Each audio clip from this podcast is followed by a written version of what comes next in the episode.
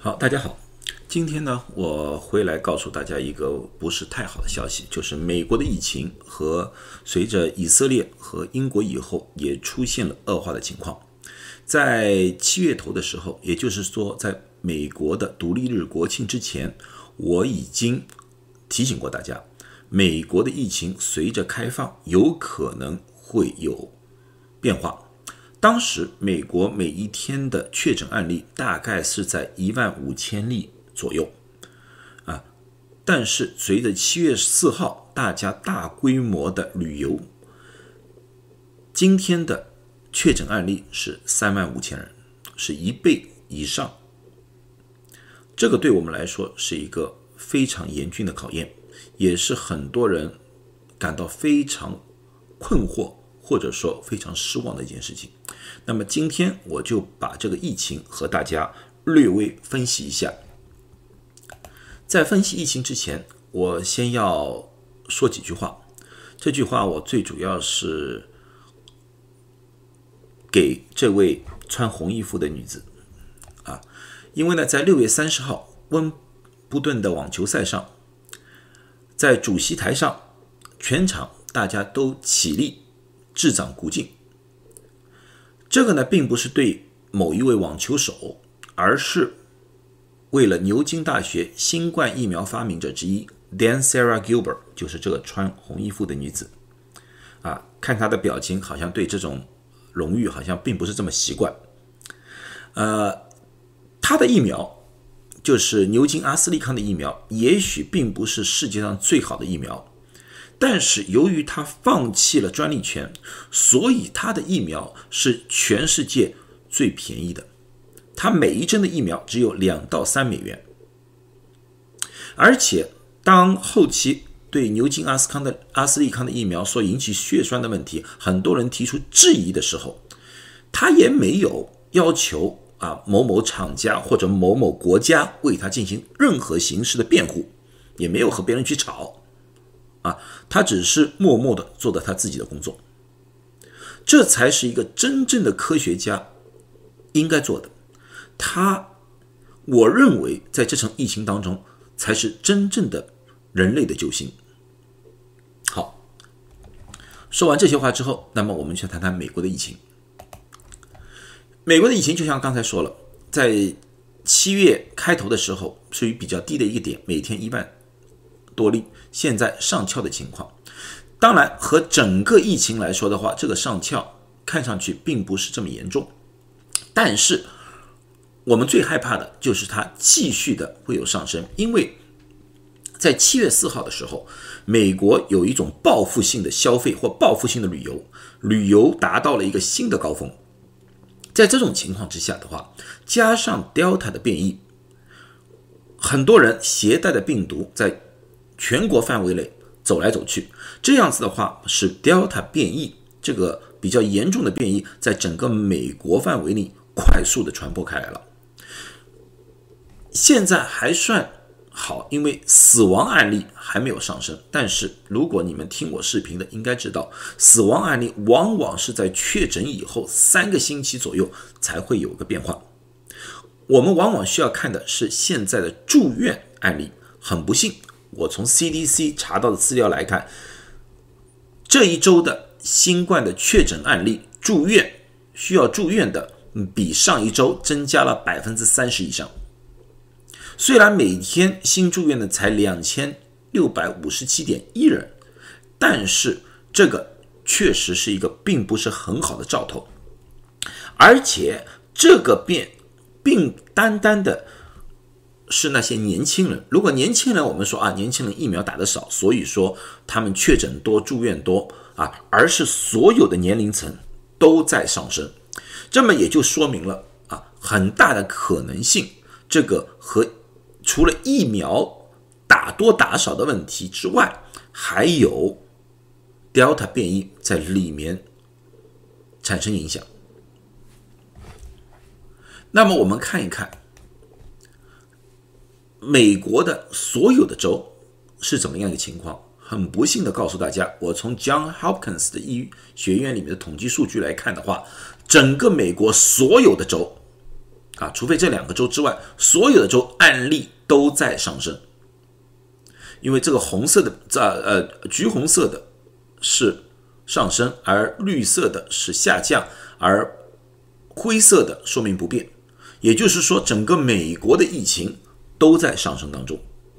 这也就是七月四号旅游而造成的一种严重后果。虽然我已经有这个预测，但是我没有想到它会来的这么快而这么猛。从变异角度来看的话，B 幺幺七就是英国变异。英国变异在四月份的时候是美国变异的主体，但是。随着时间的推移，现在 B 幺幺七就是英国变异越来越小了，而 B 幺六一七点二，这也就是 Delta 变异，也就是说印度变异，这个变异在美国是越来越多了，现在基本上已经超过了百分之五十。我估计在下个星期或者在星两个星期以后，可以占到整个美国患者的。百分之八十是属于这个变异的了，这个对我们来说是一个非常严峻的考验。为什么？Delta 变异从现在的研究发现，他们到了人的体内之后，他们能复制的病毒的量要比原始病毒要多了几百倍，甚至上千倍。也就是说，一个人被感染了 Delta 病毒之后，他的体内会产生非常多的病毒，这个不是不一定说是疫苗无效，但是疫苗它保证是有一个限度的。当你的病毒的量大大的超过它的中和抗体的能力的话，那么人就会得病。所以对那些产生抗体的能力弱的那些患者来说的话，确实是一个非常严峻的考验。另外，由于它的大规模的复制，所以说，如果一个本来一个患者咳嗽的话，它产生的那个病毒量，飞沫里面的病毒量，要远远低过现在 Delta 变异感染者咳出来的飞沫里面的病毒量。那么，当这个病毒量大大增加的时候，就更有可能传染给身边的那些呃朋友啊或者家人。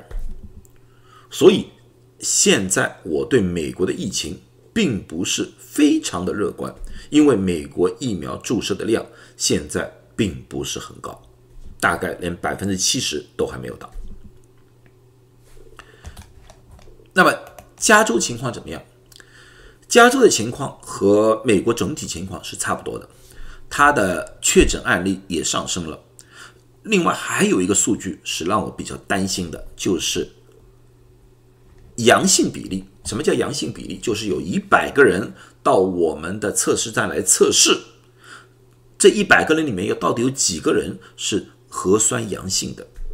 一般的情况来说，在百分之五以下，我们说社区里面那些没有被发现的新冠患者比较少啊，那么社区感染的机会相对来说比较小。但是如果超过百分之五的话，那么社区感染的可能性就会大大的增加了。现在属于百分之三，相对来说还好，但是你们要看到，就是它比七天之前增加了一个百分比，也就是说，我们非常担心在后期它会越来越高。那么这样子的话，社区感染的机会也就越来越高了。现在整个加州有。一千九百三十五位新冠患者是住在医院里面了。当然，和最高峰的时候超过两万例，这是非常少的。但是我们还是需要小心。这种东西，像上次十月份、十一月份，如果说继继续恶化的话，很有可能快速的上升。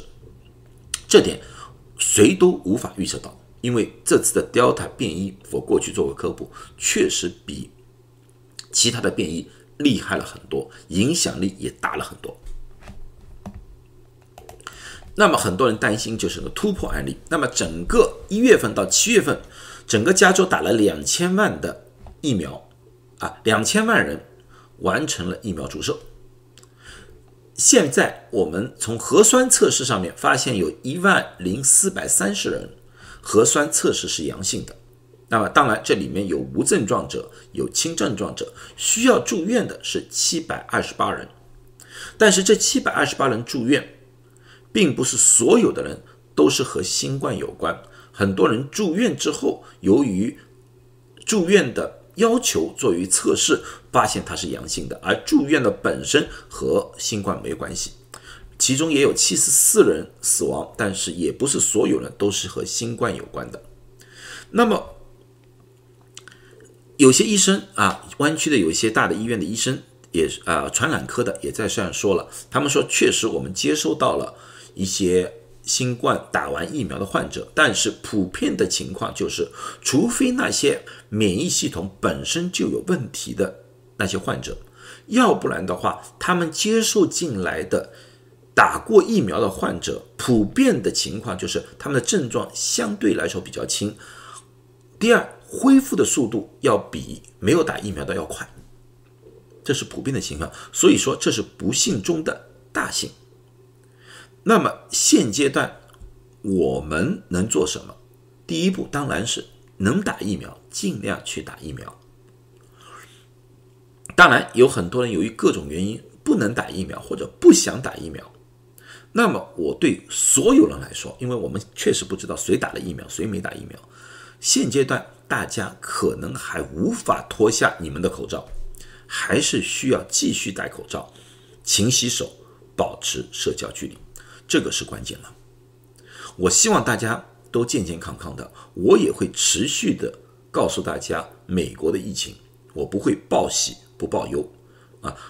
任何时候我都会警告大家，不要放松对这个病毒的警惕，这个病毒将会和我们一起。很长一段时间。好了，谢谢大家。